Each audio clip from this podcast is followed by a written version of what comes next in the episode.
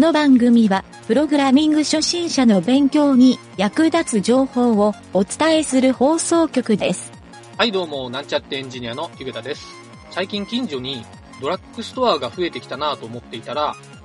中はコンビニみたいに何でも売っていました。でもさすがに肉まんやおでんとかはなかったですね。なんちゃってラジオ、始まるよ。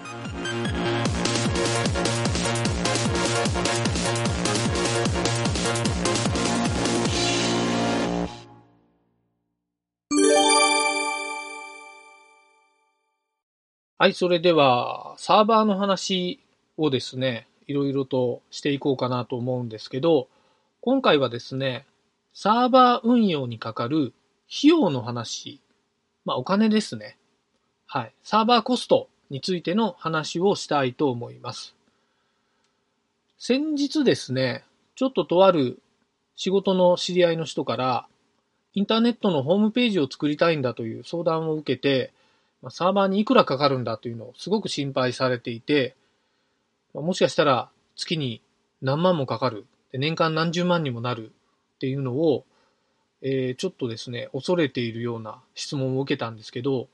まあ実際すごく安いですよというふうな返答をしておきました。はい。ただし、サーバー運用を代行してくれるような会社に頼むと、えー内容によってはですね、結構高額になる可能性もあるので、今回は、えーサーバーにかかる費用のみでの話をしたいと思います。はい。えーちょっと昔話になりますけど、その昔はですね、サーバーといえば、えーホスティング会社というですね、えー一つのサーバーに複数のユーザーアカウントを作って、そのユーザーアカウントで、えログインをして、ホームページの、まあ、HTML とかそういった PHP のファイルを、えアップロードさせるっていう、そういったホスティング会社がほとんどだったんですけど、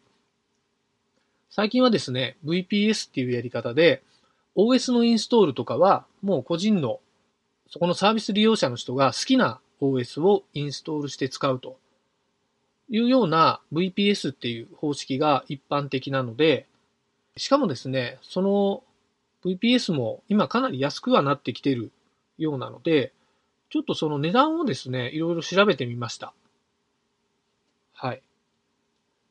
結構その昔からですね、安いと言われている X サーバーと言われているサービスがあるんですけど、これはですね、一昔前は本当に、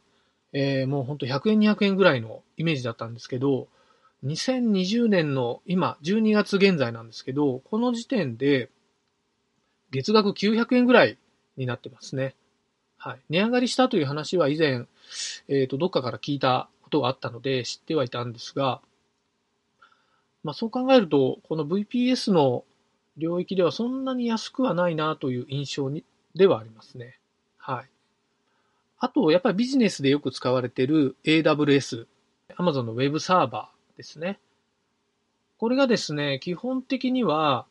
えー登録をして1年間はですね、インスタンス料金がほぼ無料になるっていうクーポン券がついてくるんですけど、まあ、そのクーポン券のことを今回ちょっと考えずに、まあ、1年後いくらになるかって考えたときに、えー Amazon はですね、ちょっと費用算出がしづらい点があるんですけど、基本的に EC2 インスタンスっていう、まあ、VPS のサーバーみたいなものを立ち上げた場合ですね、まあ、月額で、えー、多分2000円弱ぐらい、1500、600円から2000円ぐらいになるんじゃないかなと。で、これはですね、サーバーを立ち上げてる時間が1時間いくらっていうレンタル料になっているので、えーサーバーを細かくダウンさせている場合は、えーどんどん値段が下がってきます。ただし、AWS の場合は、えー待機使用料っていうのがかかるので、非常にアクセスが多いとか、えービデオとかの重い素材をですね、ダウンロードさせたり、まあ、閲覧させたりするようなページを作ってしまうと、結構値段がいってしまうっていう危険性はあるので、まあそういうことをちょっと理解して使うのがいいんじゃないかなと思いますね。はい。えー他にもですね、僕もよく使っている桜インターネットっていう、まあ国産の VPS ですね。ここは月額でえー685円。まあかなり安いですよね。はい。ワンコインプラスアルファぐらいで、えー、Linux サーバーが持てる感じなんですけど、まあそこまで AI の解析をしたりとか、そういった高スペックなことをやらない限りは、ホームページを立ち上げたり、まあ、ワードプレスを使うレベルであれば、えー、このコストで悪くないんじゃないかなという値段ですね。はい。あとですね、メジャーどころで言うと、GMO クラウドさん。ここはですね、月額980円。えー、他にも、ちょっとずらっと言いますが、お名前 .com さん。ここはレンタルサーバーを借りると、月額896円。えー、あと、サーバーマンっていうところはですね、月額350円。これ激安ですね。あと僕が会社のホームページでよく使っている NTT の Web アリーナっていう、えー、サービスがあるんですけど、これは月額380円なんですね。はい。非常にこう安いので、えー、ちょっと5台ぐらい立ち上げさせてもらってはいます。はい。まあ、それぞれですね、えっ、ー、と、サーバーのメモリーの容量とか、ストレージでが使える容量とか、えー、そういったところに差があって値段差もあるので、えー、気になる人とかですね、これからサーバー立ち上げたいなとか、えー、そういった方はですね、一度自分でですね、調べてみるといいかもしれません。結構この辺の値段って半年後とか1年後で、えー、値段が変わってきたりする場合があったり、えー、たまにですね、そこのサービスで、えー、まあタイムセールってわけじゃないんですけど、時期的なキャンペーンをやってたりする場合があるんで、安くなってる時もあるんですね。そういった時を狙って契約をしてみるっていうのも悪くないかもしれません。はい。ただし、サーバーはですね、ちょっと長期に使うことを視野に入れて借りた方が、えー、瞬間的にもう1ヶ月や2ヶ月使いますよっていう場合は、もう AWS の無料枠を使って立ち上げた方がいいんじゃないかなとは個人的には思っています。はい。あとですね、こういった今、月額の利用料だけの話をしたんですが、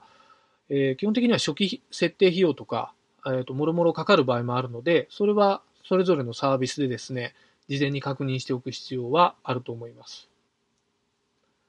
はい。そしてですね、最も重要なのは、このサーバーっていうのは、毎月かかるコストとして、まあ、一定額のものもあれば、えー、さっきの AWS みたいに、重量課金みたいになっているものもあるので、えー、ちょっと事前にですね、どのぐらいかかるかっていうのを自分の中で計算しておくっていうのも、仕事として使うのであれば重要なポイントだと思います。はい。あとどうしてもですね、安く済ませたいという人がたまに質問とかしてくる人いるんですけど、え自宅にサーバーの PC を置いて、それを公開するのはどのぐらい費用かかるんだみたいに言われる人いるんですけど、確かにサーバーのレンタルコストはかからないですね。はい。で、実際僕もですね、あの、自宅で、えー、自分のデータサーバーみたいなものを置いて、外で自分がデータアクセスできるように公開にしたり、まあ、仕事でテスト用のサイトを立ち上げるときに、えー、すぐに、えー、修正とかできたり、自分で触りやすい場所として自分の、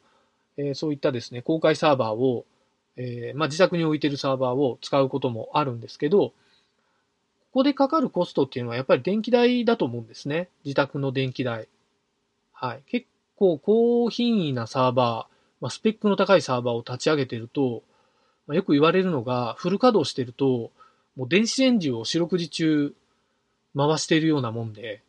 えー、かなり電気代がいってしまうっていう話も聞くので、まあ、その昔、そうですね、ビットコインとかの発掘をやってる人とかもいたんですけど、えー、かなり電気代の方が高くて割に合わないみたいな話は聞いたことがあるので、えー、そうしたですね、電気代っていうことを考えると、なんとなく VPS の方が安いんじゃないかなとは個人的には思います。はい。まあ値段以外でもやっぱり専用サーバーを使いたいとか、そういった風なちょっとこだわりがあるような借り方をしたい場合は、え自宅で建てるっていうのは全然悪い選択肢ではないと思うので、この辺はですね、えー、まあ、勉強がてら建てるっていうことも悪くないかなとは思いますので、えー、ご自身で判断してやってみるといいんじゃないかなと思います。はい。重要なのは、やっぱり安定したサーバーを使い続けると。はい。その時の選択肢が、えー重要だと思うので、まあ、ホスティング会社とかもですね、いろいろ乗り換えながら使うっていう手もあると思うので、えーいろいろですね、選択肢が多い世の中になったなと僕は感じているので、この辺のですね、知識を都度、えー拾い上げていくのがいいんじゃないかなと思っております。はい、今回は以上になります。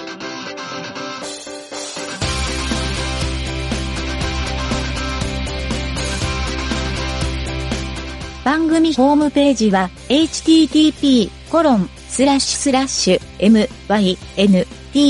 mynt.work スラッシュラジオスラッシュ